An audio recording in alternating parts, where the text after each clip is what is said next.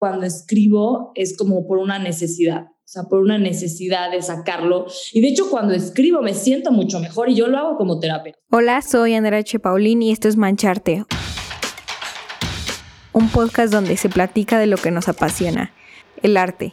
Desde ilustradores, fotógrafos, pintores, escritores y más nos contarán sus tips, caminos y visiones que han desafiado para seguir salpicando a más gente con su arte y así inspirarte a que tú comiences a mancharte con todas tus locuras. El día de hoy la artista invitada es Laura Soto, ella es Guara Poem en Instagram, es escritora y poeta mexicana, además va a sacar pronto su primer poemario, entonces espérenlo, yo ya la encontré por redes y la verdad es que me encantan todos sus escritos, en esta historia te vas a dar cuenta cómo te puede empezar a llamar tu pasión a través de pequeñas curiosidades. En el caso de ella fue a través de las letras de las canciones.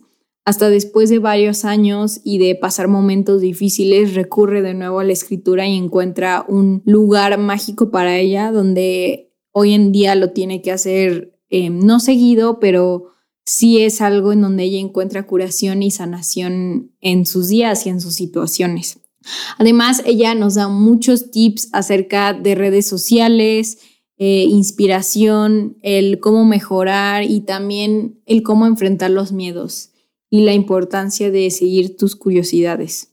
Sin más, en este episodio hay muchísimos facts o datos que te pueden servir a ti como artista. Sin más, siéntate y disfruta de este episodio. No se te olvide decirme tu opinión en arroba mancharte podcast en Instagram. Hola Laura, bienvenida a Mancharte. Es un gusto tenerte el día de hoy con nosotros. ¿Cómo estás? Hola Andrea, muy bien. Muchas gracias por invitarme. Y bueno, me gustaría saber cómo es que tú empezaste a tener todo este acercamiento artístico, si fue siempre como todo el tema de palabras o fue igual otra cosa que te llamó la atención. Siempre fue el tema de palabras. O sea, para mí, desde chiquita, yo sabía algo que amaba las palabras. O sea, no sabía más. Solamente desde chiquita entré a ciencias sociales y como que si a mí el tema de social, la historia, la cultura me llama la atención pero sobre todo las palabras. Yo empecé a clavarme con la música.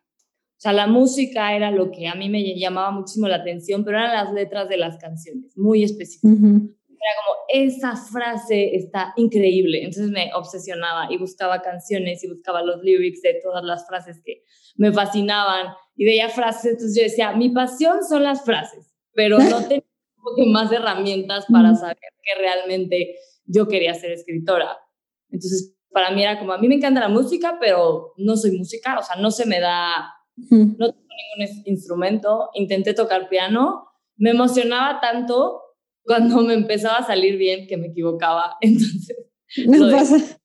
realmente no tengo buena voz, o sea, como que para mí no tenía sentido. Era como, me encanta la música, me encanta eh, las letras, pero pues yo, ¿cómo voy a hacer una canción si no tengo entonces como que ahí se quedó al principio. ¿Y te acuerdas de una canción o de un artista que te gustaba mucho? Híjole, hay tantos, pero a mí me encantaba Muse.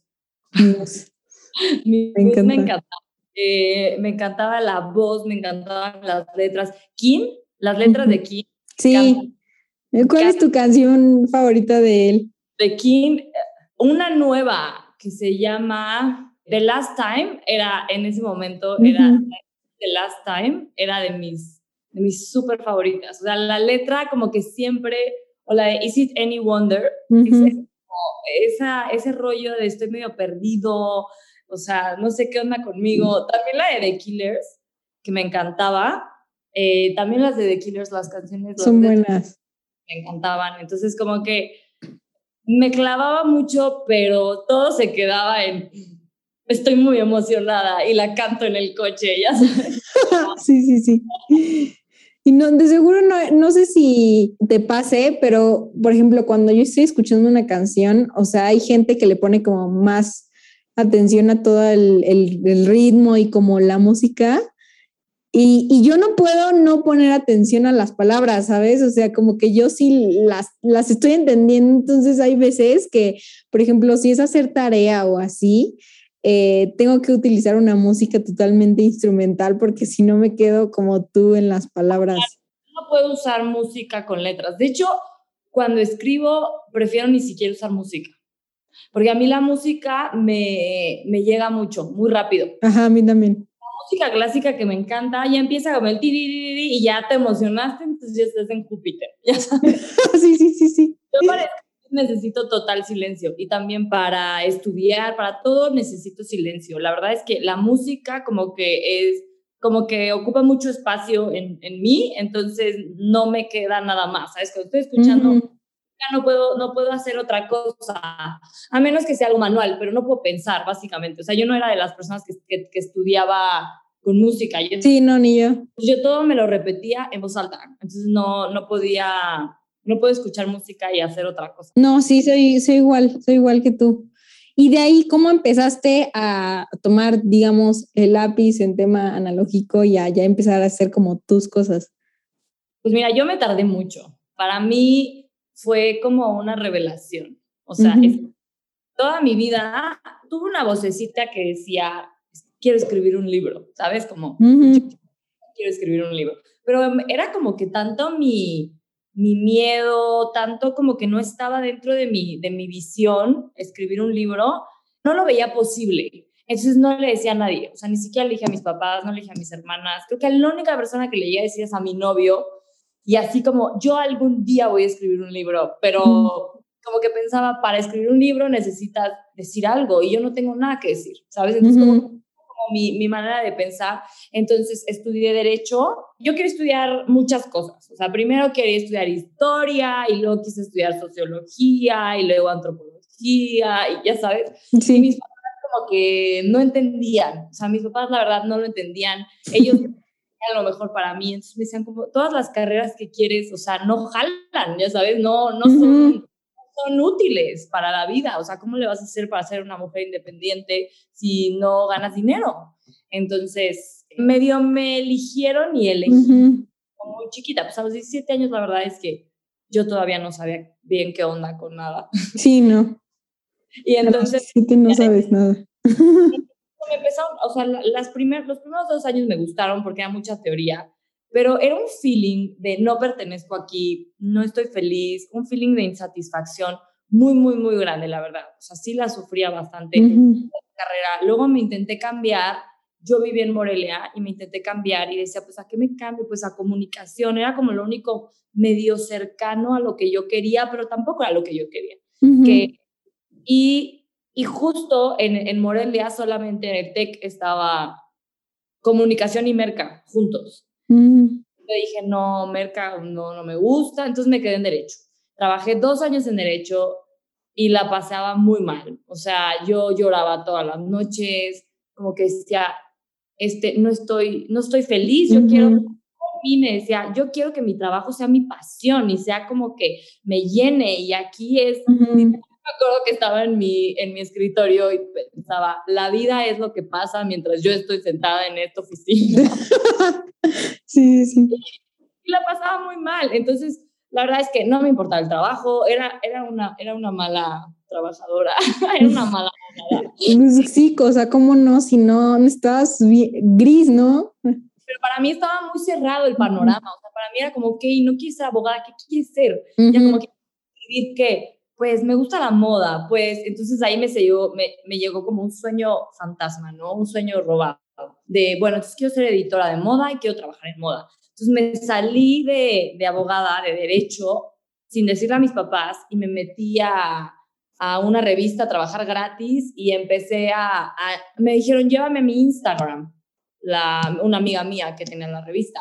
Y entonces dije, ah, a lo mejor me puedo meter por comunicaciones a través de redes sociales, ya que es algo nuevo que nadie, que nadie tiene licenciatura en redes sociales, ¿me explico? Entonces lo que hice fue meterme a, a centro, a, una, a un curso de Community Management y ahí empecé a trabajar en, en moda y en belleza, en publicidad, en como content. O sea, hacía copy, hacía contenido, pero aún así sentía como un vacío todavía. Era como, ya llegué aquí, no me gustó. Literal, tuve ocho trabajos. O sea, cada año me cambiaba de trabajo. nada me gustaba, o sea, realmente nada me llenaba. Era como, sí sentía como un vacío, como, me sentía bastante perdida, la verdad. Y hasta que llegó un punto que dije, no, me voy a ir de maestría. La solución a todos mis problemas, me voy a ir de maestría. Cuando me, voy me, quiero ir de maestría, eh, me empiezo a enfermar crónicamente. Yo ya había tenido un historial de enfermedades crónicas, pero como que se me agudizaron en el estómago, me dio una úlcera, me dio síndrome intestino irritable, colitis nerviosa. O sea, tú dime lo, el trastorno que quieras en el estómago. Yo tuve todos. Dios. Y todavía lucho un poco con ello. Eh, también tuve problemas en los riñones, en la garganta. Entonces me empecé a enfermar mucho y empecé a ir a muchos doctores. Entonces era doctor uno, me da medicina, no me funciona, me vuelvo a enfermar, me vuelvo a enfermar, me vuelvo a enfermar. O sea, que hay un punto que me dicen, híjole, es que no tienes defensas, tienes quemado el estómago, tienes quemado el esófago, tienes todo fregado por la medicina. Y entonces como que empecé a entrar en una crisis existencial, porque entre que mi trabajo se empecé a, a la fregada, entré como en una, entré en una, ¿cómo se llama? Las empresas nuevas, se me olvidó el nombre. Ah, sí, sí, sí, sí, ok empresas nuevas. Entonces, entré en una startup en donde me gustaba como el concepto porque era del mundo en el que vivimos y viajamos. Entonces dije, bueno, si no tengo ningún sueño, pues mi sueño es el dinero, ¿no? o sea, si no hay sueño, pues dinero. ¿Qué quiero? Dinero. Empecé a perseguir el dinero, ¿no? Y e, ese trabajo se fue, o sea, se empezó muy bien y luego cayó en quiebra la empresa. Entonces e, eso al mismo tiempo que me empecé a enfermar crónicamente. Y ahí fue cuando como que empecé a, entrar en una crisis de qué está pasando. O sea, una, no está funcionando, la salud no está funcionando, mi trabajo no está funcionando, ¿sabes? Como que no está funcionando mi vida. Y en una de esas noches, porque yo me levantaba en la noche con mucha reflujo y con dolor de estómago. Una de las noches que me levanté, me sentía muy, muy, muy mal y para mí fue ahí cuando toqué fondo cuando no puedo más. O sea, no, no, no sé qué hacer, estoy sola en el mundo, porque aparte yo estaba con mi novio, que llevo, que llevo muchos años con mi novio y que lo adoro, pero pues él no me podía salvar. O sea, claro. Él no me podía quitar el dolor, él no me podía agarrar y quitarme la enfermedad y decir, órale, órale, ¿sabes? La compartimos, ¿no? Es, es, es, es tu no, además es como tema tuyo el estar como en que quieras como todos los aspectos de tu vida, o sea, como en, en que te sientas completa. En todo, exacto. Y en estar sano, nadie puede estar sano por ti. Ajá, exacto. Problemas emocionales, tus problemas existenciales, tus problemas de identidad, nadie los puede arreglar. Aunque tengas a alguien al lado, yo me sentía súper sola, porque literal era, somos yo y mis enfermedades. Y nada más, ya sabes cuando me levanté, estaba tan frustrada, ¿a quién le hablo? ¿Sabes? ¿A mis papás? ¿Qué me van a decir? O sea, los doctores, ¿qué me van a decir? ¿El psicólogo, qué me va a decir? O sea, como que llegó un punto que me, que me sentía muy sola y ahí fue cuando agarré una libreta y eso fue hace tres años. Agarré una libreta y empecé a escribir así, no me acuerdo ni qué escribí. Y en ese momento que empecé a escribir, sentí, soy escritora, yo quiero ser escritora esto es lo que yo quiero, esto es lo que yo estaba buscando. Y aunque yo estaba escribiendo de que me sentía de la chingada y que estaba mi vida, como que me llegó, o sea, me llegó, como que algo hizo clic en mí y me dijo, esto es lo que yo quiero hacer toda mi vida. Y desde ahí no dejé de escribir. Wow, o sea, fue como un necesitabas tocar fondo para encontrar eso que, que tu alma necesitaba. Para atreverme, o sea, estaba tan por eso me gustan las redes sociales en este sentido, que te abren el panorama. tan cerrado, tan no era posible eso, que yo a mí necesitaba pasarme algo así para darme cuenta. Como de ya no tengo nada más, o sea, realmente qué quiero, ¿no? O sea. Nada más miedo, ya, ¿qué, qué tengo que hacer? sí, o sea, ya. Pues creo que me siento mal porque no tengo nada más que hacer, literal. Entonces me superó, necesitaba algo que fuera más fuerte que mi miedo a escribir. Porque de hecho, o sea, yo llegué a ir a terapia, toda mi vida he ido a terapia y me encanta.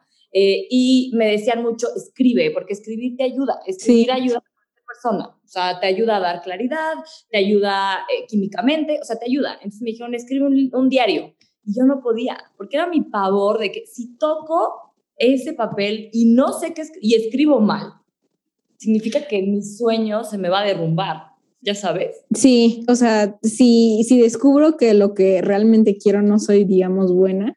Exacto. Dios. Sí, la verdad sí creo que el hecho de escribir, o sea, el utilizar, más allá si eres escritora o no, o sea, el hecho de estar escribiendo como tus sentimientos y lo que vas sintiendo en el día, te ayuda mucho, pero sí, o sea, necesitas como un poco de coraje el ver a veces lo que estás realmente sintiendo y el ponerlo en papel, o sea, es como una brecha de ser honesta contigo misma, de, a ver, estas son las cosas y esto es lo que estoy pasando y esto es lo que estoy sintiendo. Sí, exacto. Para mí llegar ahí tardé mucho tiempo, o sea, para, y, pero una vez que llegué fue como, wow, todo era una ilusión, o sea, porque es algo que yo creo. Y ahora creo que si algo, si tú quieres algo, hacer algo, obviamente si tú quieres dinero y así, eso es algo diferente, pero si tú quieres algo, es, es porque tienes algo, porque por eso quieres eso, por eso a pintar, ¿sabes? Por eso escribir. Yo no sé pintar, no me gusta pintar, ¿me explico? O sea, sí.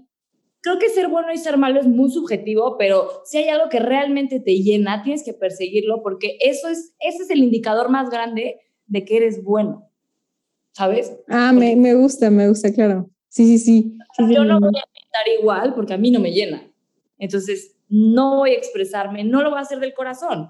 Cuando haces algo del corazón, siempre va a ser mejor. ¿Me explico? Mejor. Es un, es un plus. Eso.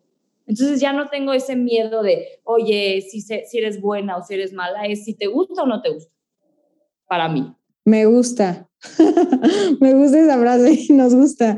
Y a partir de que, ok, esto es lo que me gusta, ¿cómo empezó esto de compartirlo en redes o a como salir a la luz o, o ya lo hiciste como algo recurrente y empezaste a escribir ya para ti y después hubo un momento donde es hora de compartirlo?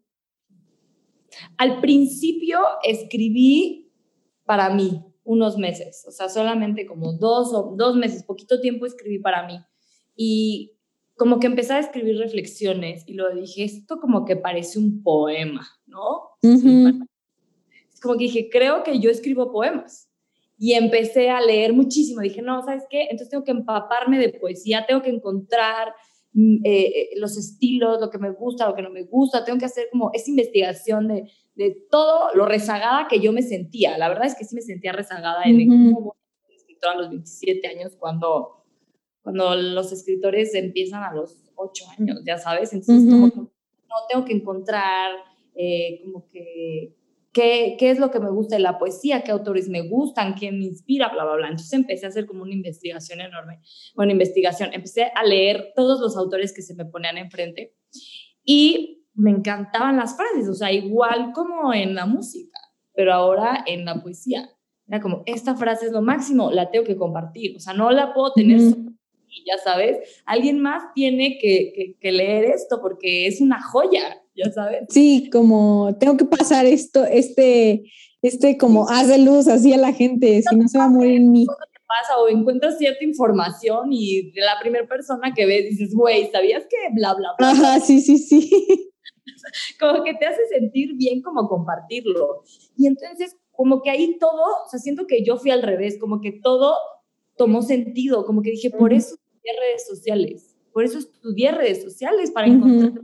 Y no, si yo no hubiera estudiado Derecho y después de estudiar Derecho, buscar escribir, este, y luego de buscar escribirme a publicidad y empezar a estudiar tanto en digital, yo no hubiera encontrado mi canal, o sea, a lo mejor sí, pero esa fue mi forma de pensar. Yo no hubiera encontrado canal de esto, esto me va a servir para poder ser escritor. O sea, yo trabajaba para poder ser escritora sin saberlo. ¿Me explico? Sí, sí, sí, como eh, tuvieron que pasar estos acontecimientos para que yo pudiera realmente darme cuenta, uno, de lo que quiero y dos, de todo lo que he aprendido lo aplico en esto. Es como si algo, o sea, como no sé si el inconsciente o algo como más sabio dentro de cada una de nuestras, de nosotros, te guía. Aunque tú creas que estás y dices, güey, no sé ni qué estoy haciendo, hay algo que sí Sí, yo sí creo en eso. Me explico. Entonces yo como que sentí que todo y fue como, claro, yo sé usar redes sociales y las sé usar muy bien. ¿Me explico? Porque las he estudiado. Y he escrito un chorro de cosas para muchas marcas y cosas que a mí no me interesan. O sea, para mí, eh, este, hablarte de por qué si te pones estos lentes va a ser genial. O sea, mm, está padre. Y hay gente que, le, que es muy buena en publicidad y hay publicidad buenísima. Pero para mí era como, no, yo no quiero hablar de eso. Yo no quiero hablar de cosas O sea, si fuera literal una t-shirt que tuviera una frase increíble, claro, o sea, cómprate todas las t-shirts del mundo porque yo creo que debería haber más poesía, porque la poesía es reflexión. Cada vez que tú ves, o sea, yo creo que la poesía funciona cuando te hace pensar, ¿no? Y a ti te hace pensar, te hace reflexionar y lo que me encanta de la poesía y de, la, y de las canciones es que tú eres el protagonista. ¿Me explico? Sí. no, tú no dices, ay, Laura, de seguro estaba bien triste cuando escribió él, ya sabes dices, no manches, cuando yo estaba así me sentía, entonces es un acompañamiento, es una reflexión. Es algo que para mí es súper poderoso. Entonces yo digo, bueno, todo, que haya poesía en todas partes, en las paredes, en todas partes, pero vender unos lentes, no, ¿sabes? Entonces, para eso estuvo todo. Voy a empezar mi Instagram y esto, bla, bla, bla. Entonces como que ahí armé mi plan. Dije, voy a compartir, uno, los autores que me, que me fascinan, y otro voy a empezar a compartir lo que yo escribo a ver si hay alguien que resuene. Justo, justo, wow. Sí, la verdad sí creo eso de todo lo del universo y así, de todo pasa a tu favor, o sea, es cierto, o sea, por más que creas, de verdad no veo nada, después como que los puntos se unen y dices, ajá, ok, ya, o sea, ya por aquí, por aquí ya sé qué onda, ¿no? El tema es en el momento confiar, ¿sabes? Sí muchísimo, porque dices, estoy sufriendo, las estoy pasando Es como, confía, confía, confía. Luego algo, algo va a salir. Justo. Y ahorita que mencionaste de escritores favoritos, eh, ¿quiénes son? A mí me encanta Benjamín Prado. Ok. o sea, se me hace que es como sencillo, tiene frases, frases muy buenas, ya sabes. O sea, tiene, tengo, o sea, tengo tres, cuatro libros de él y el 80% está subrayado, porque aparte yo subrayo, no sabes cómo a la gente le frustra que subraye, porque yo también subrayo. que la rayan los libros, no sé, y yo no, para mí no es algo inmaculado, para mí no son adorno, para mí son, es una interacción, ¿sabes? Y yo puedo poner mis anotaciones, o sea, quiero subrayarlos porque quiero abrirlo y ver eso, porque eso fue lo que me, lo que me pegó, ya sabes. Sí. Y Benjamín Prado me encanta, me gusta mucho Mario Benedetti, eh, me gusta Jaime Sabines, no todos, hay muchas cosas de Jaime Sabines que no me gustan. No tengo a alguien, más que yo creo que Benjamín Prado es el único que te digo que todo lo que escribe me encanta. Y también Loreto Sesma, que aparte está súper chiquita, bueno, es de mi edad. Y yo digo, wow, wow, cómo escribe esa mujer. Loreto Sesma, Benjamín Prado y Mario Benedetti son mis tres escritores favoritos. Ok, ok, súper anotado. ¿Y en todo esto qué te inspira como en tu vida diaria? A mí me inspira mucho mi propio sufrimiento, la verdad, y el sufrimiento de las demás personas. O sea, en esta etapa, yo creo que todo va por etapas de la vida, pero creo que siempre eh, eh, cuando escribo es como por una necesidad o sea, por una necesidad de sacarlo. Y de hecho, cuando escribo me siento mucho mejor y yo lo hago como terapia. O sea, yo no es, nunca me siento escribir, ay, necesito escribir un post para Instagram. Eso nunca va a suceder, porque sé que, bye. O sea, auténtico, ni siquiera voy a saber qué escribir. Chao, chafa.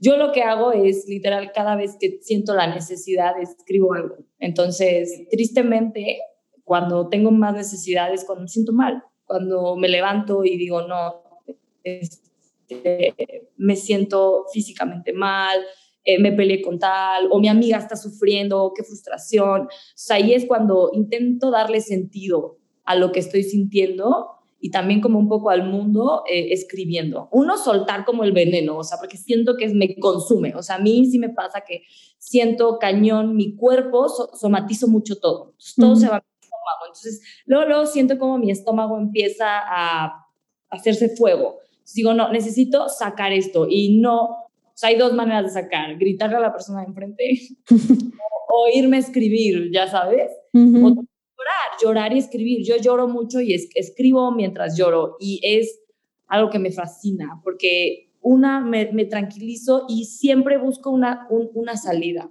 Siempre busco entrar al pozo, ¿sabes? O sea, entrar al pozo, ver el pozo, nadar en el pozo y, buscar una pequeña salida y dentro de cada poema haya una pequeña luz, siempre.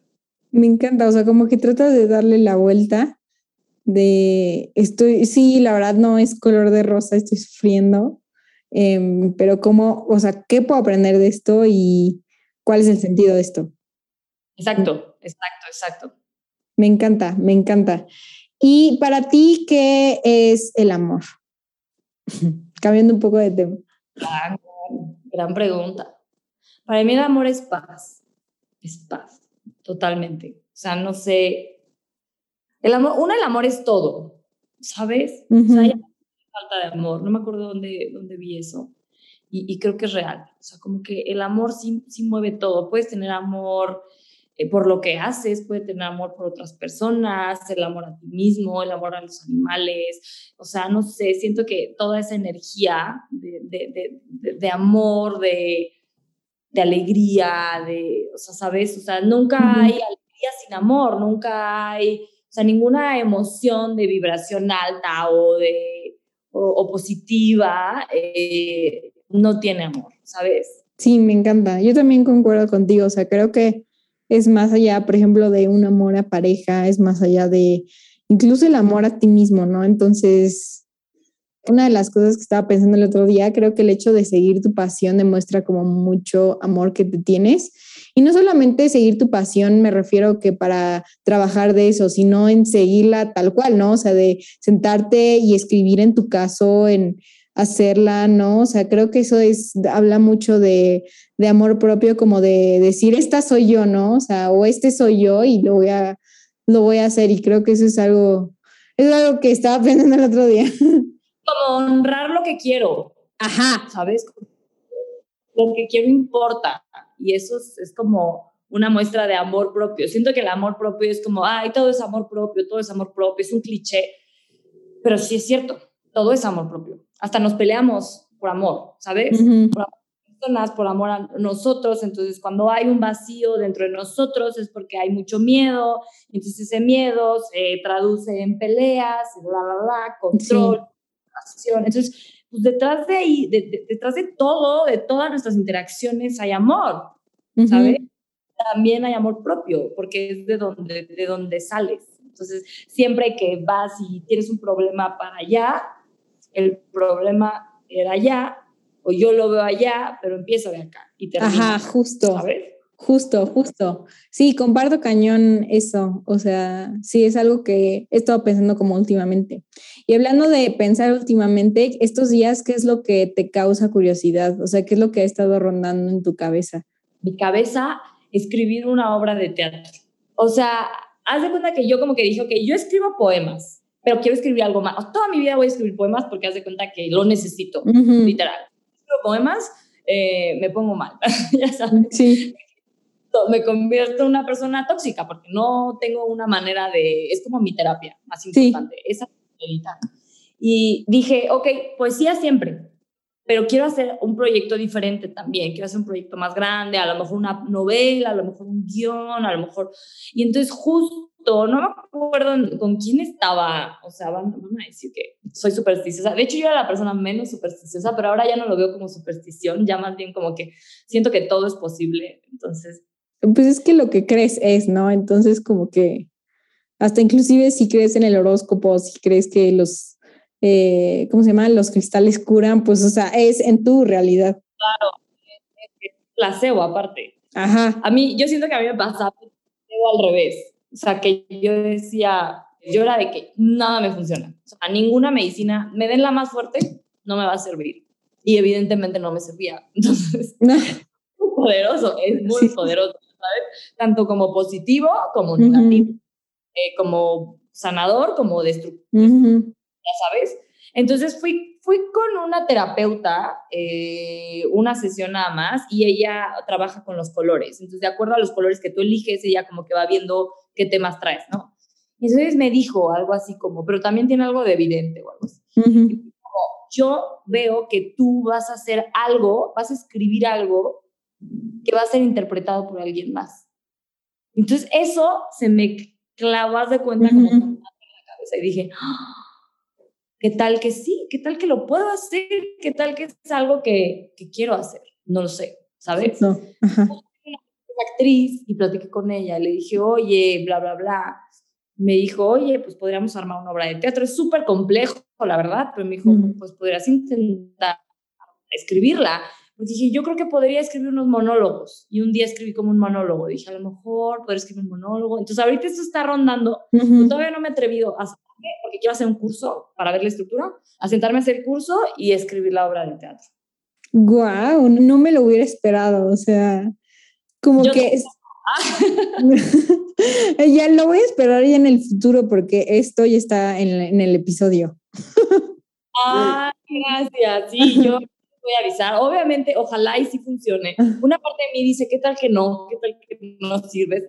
Ya sabes, siempre tienes esa parte que no, claro, la otra. va a ser buena, pero digo, pues intentar, no pierdo nada con intentar. No funcionó. Y otra cosa que estoy, que tengo mucho en la cabeza es que ya en dos meses, yo creo, espero en dos meses, sale mi libro, por fin sale mi poemario. Entonces estoy muy nerviosa, emocionada, todo, todo me pasa. Ay, no, va a salir increíble. O sea, al final como que si no te ibas, o sea, si no te vas a arrepentir, ¿no? Igual del monólogo. Entonces, you go, girl, ¿sabes? Y vas a aprender, o sea, aparte de que vas a, o sea, como te gusta escribir, vas a, estar en el proceso como muy feliz porque vas a estar como en algo muy nuevo. Em, pues igual vas a estar aprendiendo. Entonces, o sea, como que igual no tienes nada que perder y qué bueno, o sea, qué bueno que lo has intentado. Pero pues de mí mi tema más difícil no es escribir. Mi tema más difícil es ejecutar. O sea, ya hacer la obra, publicar el libro. ¿Me explico? Antes de este libro que voy a publicar, escribí tres libros. Porque era, empiezo uno y luego tengo otra idea y empiezo otro. Entonces, como que lo que me da más miedo no es escribirlo. Lo que me da más miedo es todo lo demás, la, administración y registrarte y, y buscar un editorial, todo lo que es como real. Ajá, como administrar, o sea, como de proceso legal y administrativo y todo eso. Da muchísimo miedo, o sea, se me hace muy intimidante. Entonces, como que suelo empujar y empujar y empujar y empujar, porque me da miedo llegar a esa etapa donde digo, puta, ¿y ahora qué hago? ¿Cómo se saca un libro? ¿Cómo se hace una obra de teatro? Y investigar, y es como, y necesitas esto, esto, esto, esto, esto, esto, y es, es muy intimidante. Es muy intimidante, la verdad, sí, pero está increíble, o sea, ya vas a tener tu libro, imagínate. Soy la más feliz, a la vez como que es el primero, entonces todo es nuevo para mí. Claro. Me explico. Claro. Entonces yo no, yo como el 99% de los escritores, no soy una, una escritora que me llegaron y me dijeron, tú, tú eres lo máximo, somos una editorial, te vamos a pagar y vamos a hacer todo, ya sabes, no, yo tengo que hacer todo. Y hablando de hacer todo, ¿qué, o sea, ¿qué es hacer todo para los que quieran en un futuro hacer su libro? Pues mira, hacer todo en la etapa en la que yo estoy es desde buscar a alguien que te lo imprima, que pueden ser editoriales de autopublicación, o sea, buscar a alguien que te lo imprima, alguien que te haga la corrección de estilo, alguien que te haga la portada, alguien que te haga la edición, alguien que te haga el marketing, si es que vas a hacer, alguien que te haga la distribución, cómo vas a mandar el paquete, los paquetes, eh, me explico, si vas a hacer un de marketing, cómo vas a hacer la estrategia, ya sabes, qué canal, bla, cuántos libros vas a, a, publicar, o sea, como que todo eso lo tienes que ir viendo tú, porque a fin de cuentas tú vas a hacer la inversión, ¿sabes? Sí. Nadie va a llegar y te decir, ok, vamos a hacer 20 mil libros tuyos. Es como, no, ¿cuánto ¿Cuánto dinero tienes para invertir en este primer libro? ¿Sabes dónde lo vas a vender? Lo vas a vender en Amazon, entonces tienes que hacer cosas para llegar a Amazon, o vas a hacer una tienda en línea, entonces tienes que hacer una tienda en línea. O sea, son como, es un pequeño negocio. sí, es un negocio, tal cual, de estar viendo costos, este, riesgos. Eh. A mí lo que más me choca, o sea, todo lo que no es, ya sabes, como... Como creativo. Sí, me, me, no me gusta, entonces por eso tardo mucho, pero ya, ya por fin, ya por fin estoy, estoy muy cerca. No, qué bueno, qué bueno, felicidades, qué bueno que al final sí lo, o sea, sí lo has intentado. Y cambiando igual de nuevo un poco de tema, en cuestiones de TikTok hay mucha gente y muchos artistas que tienen como dudas acerca de TikTok. Entonces, ¿cómo es que tú te diste cuenta que era una buena oportunidad y como tips para para cambiar un poco de lenguaje, porque vemos como de afuera TikTok y son bailes, ¿no? Entonces, ¿cómo es que tú lo ves? Mucho, mucho más que eso. O sea, TikTok es como Instagram, o sea, el, el tema de TikTok son los temas de los algoritmos, ¿sabes? O sea, ¿por qué ahorita TikTok es, porque TikTok tiene un algoritmo noble a comparación de Facebook, a comparación de Twitter, a comparación de Instagram? Facebook tenía un algoritmo noble, un algoritmo bueno, un algoritmo orgánico cuando empezó. ¿Por qué? Porque necesitaba de cuenta que Facebook es un campo. Entonces dicen, aquí yo quiero que todo el mundo venga, o sea, quiero llenar este estadio, todo es gratis. Y quiero que gente venga a ver a gente, entonces hay que hacer gente famosa. Entonces, te ayudo, te ayudo, te ayudo, te ayudo. Eh, tienes buen contenido, entonces véanlo. Tienes buen contenido, véanlo. Entonces, es el algoritmo. Todo gratis. Y de repente ya se llenó. Entonces dicen, ahora cerramos las puertas, entren las tiendas. Tienda, tienda, tienda, tienda, tienda, tienda. Ahora ya no es gratis. O sea, ¿quieres vender a través de mí? Entonces, págame. Págame, pay-per-view, ¿sabes? Instagram es parecido como que se empezó a cerrar un poco, ya no es como que, ah, ¿quieres crecer orgánicamente? Pues ya no es tan fácil. no, ya no es tan fácil. Pero no solo es la competencia, o sea, es el algoritmo que no te deja. Claro. personas. Entonces, está, tienes que casi, casi que ser famoso afuera para ser famoso adentro. Pero ahorita hay un algoritmo diferente con los Reels. Por eso es que la gente dice Reels, Reels, Reels. Porque como llegó TikTok, entonces Instagram dijo, no, no hay un algoritmo diferente. Entonces, no es lo mismo que tú hagas un post a que tú hagas un reel. Pero tú tienes que saber a ti qué te funciona más. O sea, todo es subjetivo, pero son, son las reglas del juego. Entonces, las reglas del juego en Reels son más buena onda, pero en TikTok todavía son más buena onda que en Reels. O sea, la gente interactúa, o sea, haz de cuenta, tú haces un video y lo lanzas, ¿no? Entonces, depende de cómo interactúa la primer, la primer rueda de personas, dicen, ah, interactuó mucho, va, ah, interactuó mucho, y así. ¿Me explico? Ok, ok, ok. Más grande. Haciendo como un, sí, así son los virales, ¿o qué? Exacto, así son y así es todo, ¿no? Entonces, ese es el, el tiempo de vida de un reel es más largo, pero el tiempo de vida de un video de TikTok es todavía más largo. Entonces, yo sabía esto porque yo llevaba redes sociales. Y aún así decía, puta, entrar a TikTok es de chavitos, de las niñas diosas que están bailando y bla, bla, bla yo me tardé. De hecho, llevo apenas como cinco meses con TikTok. No llevo tanto tiempo. Mm. Entonces, como que dije, me empecé a ver que algunos poetas ya estaban en, en, en, TikTok y dije, bueno, estaría bien, porque algo que yo tengo es que me cuesta mucho trabajo recitar mis poemas, porque me pongo nerviosa, tengo pánico escénico. Hasta cuando se lo recito a mi novio se me quiebra la voz. Entonces tengo que como dije, a lo mejor me puede servir como para quitarme ese miedo a recitar mis poemas. Entonces lo puedo ver como un miedo a recitar mis poemas. Los voy a empezar a recitar y los voy a subir a TikTok y pues ahí nadie me sigue. Da igual, ¿no? Ajá. empecé a subir videos, pero me tardaba un buen para editarlos, todo yo solita como que checándole. Y al principio la verdad es que yo creo mucho, el, o sea, yo siento que la energía es muy importante, muy, muy, muy, muy, muy importante. La energía con la que haces las cosas. Entonces yo empecé haciéndolo con una energía de estoy harta, lo hago porque lo tengo que hacer, lo hago porque tengo que estar aquí, lo hago porque sé que es una buena oportunidad, pero no quiero estar aquí, esto es nuevo para mí, estoy incómoda. Entonces, mientras yo tenía esa actitud, los primeros creo que dos meses, dos, tres meses, pues fui subiendo, pero muy leve, muy leve, muy leve. Entonces era como, puta, voy a hacer tres horas de trabajo, porque aparte yo tardaba mucho. sí, sí, sí. Tres horas de trabajo para que nadie lo vea para que lo vean 100 personas y le guste a 10, ya sabes. Como que llegó un momento que dije, a ver, tengo que cambiar mi actitud. Yo hago esto porque me gusta hacer esto.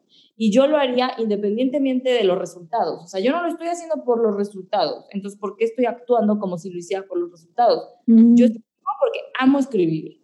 Y recito porque me gusta recitar, pero me da miedo. Entonces, lo tengo que hacer sí o sí y ya lo que pase después va a pasar, pero y eventualmente me va a ir bien. O sea, esa es como mi manera de pensar en ese momento, fue mi manera de pensar. Eventualmente me va a ir bien, ¿por qué? Porque lo estoy haciendo desde un lugar real. Y yo creo que el tema no es que un artista sea bueno o sea malo, es como hay honestidad. La honestidad atrapa, ¿sabes? Porque yo no estoy hablando de yo soy Laura, bla, bla, bla. No, yo estoy hablando de la frustración y tú has sentido frustración. Entonces, si yo sinceramente te hablo de la frustración, tú sinceramente lo vas a escuchar, lo vas a ver y vas a decir, sí, así es la pinche frustración. Sí, sí, sí. No más allá, o sea, no tiene nada que ver conmigo, solo tiene que ver, o sea, tiene todo que ver conmigo porque sale desde mi propia experiencia, pero no tiene nada que ver conmigo, ¿sabes? Tiene que ver con y con y con las cosas reales. Entonces, yo creo que cuando algo es auténtico, es cuando algo es honesto. Entonces, yo dije, yo estoy siendo honesta y eventualmente alguien va a resonar con esto, ya sabes. Sí. Y seguí subiendo videos y en uno de esos videos, uno, de repente le empezó a ir súper bien, reproducciones y reproducciones. O sea, me das cuenta que normalmente tenía, no sé, 3.000 reproducciones y de repente, dos días tenía un millón de reproducciones. Y de repente tener 5.000 seguidores tenía 30.000. O sea, de que 5.000, 7.000, 8.000, 10.000, así en chinga, ta, ta, ta, ta, ta, ta, Una semana y media que subí un chorro de followers. Yo dije como, wow, entonces esto es lo que hace el algoritmo que por un video, y fue un video literal, el que le empezó, y no fue un video diferente a los demás, ¿sabes? O sea, fue ese video que le fue bien y entonces lo que yo les recomendaría es háganlo porque les gusta hacerlo no por una obligación. O sea, si lo ves como una obligación, entonces ya valió más. Sí, es súper cierto. Y sí usen TikTok. Todavía, todavía está en un muy buen momento para usar TikTok. O sea, yo le pondría más fuerza a TikTok que a Instagram. Yo en lo personal, porque me ha dado muchísimos más resultados, muchísimo más rápido. Pero también es la plataforma en la que te sientas más a gusto. Y obviamente, quieres replicar, replica, ¿sabes? O sea, tu contenido, sácalo en Instagram, sácalo en TikTok, como tú quieras, pero como que relájate, ¿sabes? Relájate, te gusta y va a empezar a moverse solo. Ok. ¿Y crees que sea como igual, así como dices, como un tema de constancia que ayude el algoritmo? Sí, sí, es un tema de constancia. Yo al principio, yo vi que eran tres videos al día. Entonces, imagínate intentando hacer tres videos al día, es una locura. Sí. No, o sea, yo llegué a ese extremo y empecé a subir tres videos al día y no me fue tan bien. Cuando le bajé dije, a ver, es mucho trabajo hacer tres videos al día. Aparte, yo tengo más cosas que hacer. Sí. Trabajo, ¿Me explico? Dije, lo voy a hacer dos veces a la semana. Y dos veces a la semana me funcionó perfecto. Entonces, sí es la constancia, o sea, si haces un video hoy, no lo dejes 15 días, ¿sabes? O sí es, forma parte de tu trabajo, pero aparte es algo que también te va a ayudar a ti a experimentar como artista, ¿no? Es como, caja de experimentos. Es como, ahora lo voy a hacer así, ahora lo voy a hacer así. Entonces te obliga también a ser creativo, pero está padre, porque aparte luego como, como creativos, pues no tenemos esa constancia, no tenemos esas entregas, entonces podemos procrastinar mucho. Sí. También ayuda para estar moviendo el ratoncito, ya sabes, de que, a ver, ¿ahora qué hago? Pero no en el momento que te dé burnout, porque si no, ya ni siquiera, y no jala. O sea, no jala. O sea, eso de las mejores horas, las mejores horas son las horas que a tu público le gusta lo tuyo, ¿sabes? O sea, no tantas reglas. La regla es hacer las cosas que amas, escribir con honestidad o hacer lo que hagas con honestidad y ser constante, pero no ni, ni siquiera necesitas hacer algo diario, ya sabes. Ninguna plataforma necesita subir cosas diarias, a menos que puede ser Instagram un story, ¿sabes? Todas las, cosas además no necesita ser diario, entonces date espacio para que también lo que subas sean cosas de las que estés orgulloso. Sí, de calidad, como esto, esto me gusta a mí, esto me retó y esto estuvo cool, lo subí. Exacto, exacto, totalmente. Súper. ¿Qué consejo le podrías dar a todos los que nos están escuchando para hacer un trabajo en cuestión de todo? O sea, eh, en tu caso que es la escritura, pero en ser original, tanto en crear como contenido de tu arte. Yo ser, ser sincero, ser, ser real, o sea, ¿qué es lo que tú quieres decir? ¿Sabes? O sea, si estás, no, lo saco mucho escribiendo porque yo escribo, es como que, o sea, no me voy a sentar para complacer, o sea, tiene que ser algo de ti para ti, la verdad. Claro. Eh, eh, es como esto que dicen, no creo que sale en El Principito, no me acuerdo en qué libro está, es como, ¿cómo le hago para ser más amable con las demás personas? Sea amable contigo mismo. ¿sabes? Empieza a ser amable. Entonces, quiero ayudar a todo el mundo, pero es como, ¿cómo, si no tienes para ti? ¿Cómo vas a tener para los demás? ¿Cómo vas a tener para los demás? Entonces, empieza por ti, ¿sabes? Entonces, yo soy de la idea en que para mí, yo estoy, lo, estoy haciendo para mí, para mí bien, para mi, propio, mi propia inspiración, mi propia diversión, creación, lo que quieras, pero esto es para mí. Y luego ya viene la parte de compartir, pero eso ya es después. Y lo bonito es que no tienes que elegir no tienes que elegir, porque lo real es lo que, lo que te dices a ti mismo, lo real es lo que haces por ti, no por, no por agradar a alguien más, porque si no, ya no estás siendo sincero. O sea, no hay manera que seas sincero si estás pensando en alguien más. Y a lo mejor sí puedes pensar en alguien más con tener el tema de que mis poemas no son míos todos. Hay muchas cosas de las que están dentro de mis poemas que no me pasaron a mí. Pero yo resueno con eso, yo resueno con eso, ¿me explico? Entonces, una situación y dices, ok, y lo escribes, pero estás, no estás diciendo, ¿qué situación le importa a los millennials? Que son mi target. No, o sea, yo siento que en el arte, eso de target, todo eso, para marcas. Para business. Ajá, o sea, para el arte no. En el arte di la, di la verdad, di verdad, dile de lo que tú sabes. Yo no voy a escribir en este momento, no voy a agarrar y escribir algo sobre personas de 80 años en la Segunda Guerra Mundial. Hay la novela histórica, que está increíble, pero donde yo no voy a escribir un poema de eso, porque yo no sé de eso. Yo puedo escribir de lo que yo sé desde mi propia experiencia, desde mis propias reflexiones. siento que si lo haces es atreverte a ser vulnerable, atreverte a abrirte y a decir la verdad porque la gente resuena con la verdad, la gente no resuena con las máscaras. Me encanta, me encanta esa frase. Y creo que, o sea, de nuevo, concuerdo, concuerdo mucho contigo, o sea, creo que es muy importante siempre primero crear para ti, o sea, es algo que siempre me, me digo, me, me digo, me digo porque lo he aprendido igual con el tiempo y cuando tratas como de agradar a los demás, terminas haciendo lo contrario, ¿no? Es como contraproducente. Entonces es, a ver, a la única que tengo que agradar es a mí, ¿no? O sea, ya si lo demás viene, viene, ¿no? O sea, como que... ¿por y, estás... No te da valor, o sea... Ajá.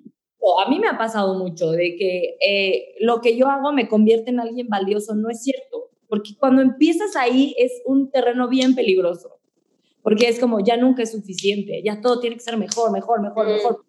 Yo valgo al último poema que escribí y no, o sea, no. No, no, no, no, no, yo soy una persona, tú eres una persona que es igual de valioso, escribas, pintes lo que pintes, me explico, y es como que es difícil como artista tener esa separación. Justo. No importa, justo hay, hay una escritora, Elisa, Elizabeth Gilbert, que dice eso y me encanta, que es como, en el momento que lo estés haciendo, que sea lo más importante. O sea, dilo de verdad, o sea, sé sincero, pero cuando lo termines, suéltalo. Y es como, tampoco era tan importante. Así si llega un libro y dices, hiciste un libro y le fue pésimo, en mientras lo hiciste, le echaste todas las ganas. Pero ya que ya lo terminaste y no funcionó, tampoco es debido a muerte. Tampoco te vas Exacto. Es como, ok, siguiente, ¿no? o sea, porque realmente lo que más me gusta es el proceso de estar haciendo, ¿no? Y estar creando. Entonces, ¿para qué me aferró tanto? Igual en, ese libro, no sé si el que estabas diciendo era el de Big Magic. Sí.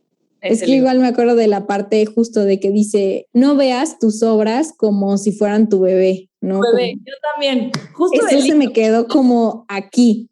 Mi libro es mi bebé y justo vi que decía, no, tu libro no es tu bebé. sí, yo también lo vi y como que dije, por, o sea, todas mis obras, al, al principio yo sí los tenía como son mi bebé, ¿no? Y las voy a sacar al mundo y el mundo lo va a ver y... Lo va a juzgar. Ajá, pero luego lo, lees como ese párrafo, lea, el que nos esté escuchando, vaya a leer ese libro después.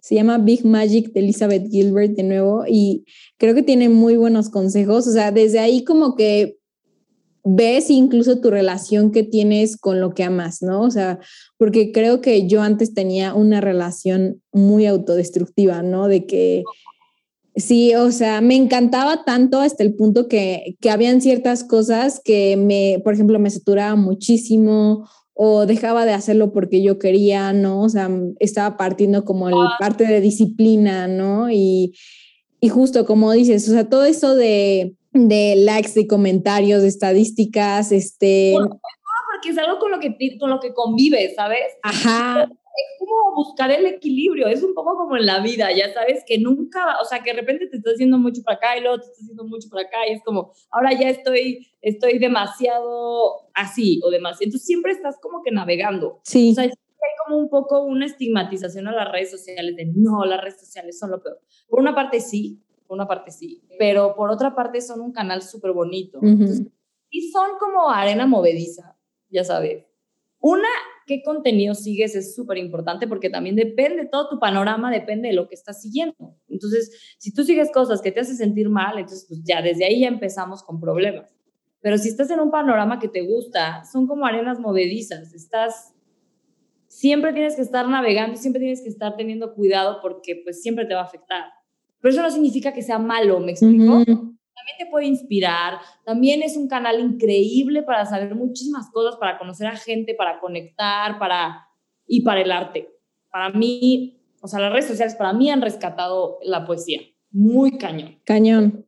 Sí, la verdad es que aparte es igual un canal para nuevos artistas emergentes, totalmente nuevos y que no se apegan tanto a lo que a lo que es ahorita como el arte élite, ¿no? Que es Kunz y todo de Banksy y así, o sea, ¿qué tal que Que alguien más decida por ti, decida por el mundo si les gusta tu obra. Ajá, eso está feo. Entonces está padre ese aspecto de que ya hay muchos tipos de, de arte, ¿no? Inclusive en una técnica hay miles, o sea, eso es algo increíble. Sí, da oportunidad, o sea, y también a los escritores, porque antes estabas a la merced de una pequeña burocracia élite Ujú. que decidían si tú lo valías o no lo valías, y decidían si a las personas les iba a gustar o no les iba a gustar. Entonces, es, o sea, yo creo que lo padre de las redes sociales es que nos abre a los artistas un, un o sea, e- el canal de comunicación directa con, con, con, con el usuario, como le quieras decir, abre la, la comunicación directa y es como, órale, busca tu público, ¿no? Como artista yo creo que eso es lo más, lo más duro, ¿no? Es como, ve y busca tu público y aunque sea que el tipo de arte que tú hagas, creo que tiene un gran mérito cuando te atreves a ir a buscar a tu público. Y eso Sí. te ayuda muchísimo las redes sociales. Sí, cañón. No, sí, la verdad, la verdad es que sí es una muy buena oportunidad el hecho de compartir y también de conectar y lo hace más informal y más fácil. O sea, el hecho de que no tenga que ser todo tan formal y así tan burocrático, administrativo, entrar justo. ciertas reglas, ¿no? O sea, Ujú. en el de las editoriales es como, las editoriales, uta, para que una editorial te firme, está cañón, ya sabes, la verdad, está Ujú. cañón. Es como, si te vas a esperar toda tu vida que te firme una editorial, tu arte, ¿quién lo va a ver? O sea, ¿cuántas personas no van a ver el arte que tú has creado durante tantos años y que podría ser arte que, que resuene y que le ayude a, a- a alguien más? Así como me ha ayudado a mí, ya sabes Ujú. lo que hago le puede ayudar a alguien más. Y ese canal de comunicación no lo tendríamos si no existían las redes sociales. Siento que para los artistas, para todo lo creativo, las redes sociales tienen un lado súper noble. Claro, no, sí, concuerdo, 100%. Y por último, ¿qué consejo eh, o frase o lo que quieras decirle al mundo? Imagínate que le llegaría un mensaje de texto a todos, ¿no? ¿Qué estaría en ese mensaje? Un mensaje a todos. Déjame pensar. Es que, híjole, ¿sabes cuántas frases tengo? Soy como una frase junkies, ya sabes. Sí. Entonces ya cuando me dices, oye, una frase siempre me cuesta trabajo. Pero todo lo que buscas está dentro de ti. O sea, yo creo que ese es algo que, que te puede como ser una frase que te abra la curiosidad para, para que empieces a indagar, porque creo que la vida es como nuestra propia investigación hacia nosotros mismos, ya sabes, o sea, los reales, los misterios reales están dentro de nosotros mismos, Eh, la, la luz y la oscuridad está dentro de nosotros mismos, entonces es como, como empieza tu búsqueda. Me encanta. ¿Y mundo mágico en donde te gustaría vivir? mundo mágico en el No, Este. No leo mucha ficción de este estilo, pero luego recomiéndame libros porque ya me quiero abrir a, a- de- así de todos, ya si sea película, inclusive documental, un cómic, algo que veías de pequeña, o sea. A mí me encantaba los, El Señor de los Anillos, o sea, era y obviamente Harry Potter, o sea, yo quería estudiar en Potter en Hogwarts, sí. pero yo creo que la tierra de los elfos en Señor de los Anillos. Sí, yo también. De hecho, estoy viendo de que el maratón, así los semana. Yo amo Señor de los Anillos, o sea, ahorita ya lo ves y ya los, los efectos especiales ya no están tan padres, pero cuando yo lo vi, por primera vez, yo era como, wow, o sea, necesito ver esta película una y otra y otra. yo era como, lo, lo, sentaba para que viera las películas y él no le gusta, no le gusta nada. que se quedaba dormido y yo, no, tienes que ver, tienes que ver. Aparte son como de tres horas, entonces sí, eh, sí necesitas como ponerle, sí te tiene que gustar eso. Aparte tienen como el idioma y todo. De hecho, viste la película de Tokien, del que lo escribió, está, muy, está muy buena, ve la película. o su historia y cómo él de su historia saca los personajes para... ¡Guau! la voy a ver del Señor de los Anillos. Aparte tiene una historia pues muy fuerte, trágica y a la vez muy bonita. Está muy okay, La voy a ver. Pues muchísimas gracias, Laura. ¿Y en dónde la gente te puede encontrar? Eh, me pueden encontrar en Instagram como Guarapoem y en TikTok como Laura Guarapoem. Perfecto. Muchísimas gracias. Me encantó la plática, estuvo muy, muy bonita. Gracias a ti. Si te gustó este episodio, por favor compártelo para que seamos mucho más en esta increíble comunidad. Además, quiero saber tu opinión. Envíame un DM arroba mancharte podcast. Quiero saber qué artista te gustaría para el próximo show. Y sin más, te dejo hasta la próxima.